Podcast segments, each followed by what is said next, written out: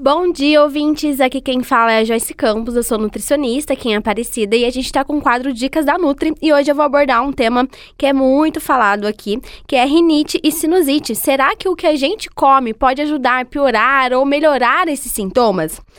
A alimentação ela pode desempenhar um papel no agravamento dos sintomas da rinite e da sinusite em algumas pessoas. Embora não exista uma lista muito certinha desses alimentos que afetam da mesma forma, algumas pessoas podem experimentar a piora desses sintomas ao consumir certos alimentos.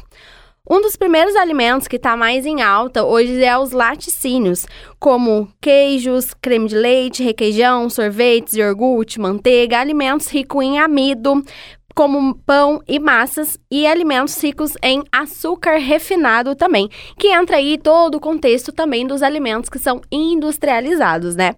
Essa sensibilidade alimentar, ela pode levar a sintomas semelhantes ao da rinite, como congestão nasal, espirros e coceira. Se você suspeitar de alguma alergia alimentar, é sempre recomendado procurar um médico ou um alergista para fazer esses testes específicos também. Segunda causa que pode estar piorando também esses sintomas é o álcool e a cafeína. O consumo excessivo de álcool e cafeína, como chá preto, pode levar à desidratação e aumentar essa congestão nasal em pessoas com rinite e sinusite. Os alimentos processados ricos em gordura, como gorduras saturadas e aditivos que a gente encontra aí nos pacotinhos de biscoito. Então, todos esses que são crocantes acabam tendo uma quantidade muito alta de gordura saturada, de gordura hidrogenada. Então, evitar esses tipos de alimentos também gordurosos. Cada pessoa pode reagir de maneira diferente aos alimentos, portanto, é importante observar como seu corpo responde a diferentes alimentos e fazer ajustes em sua dieta, juntamente com o acompanhamento nutricional.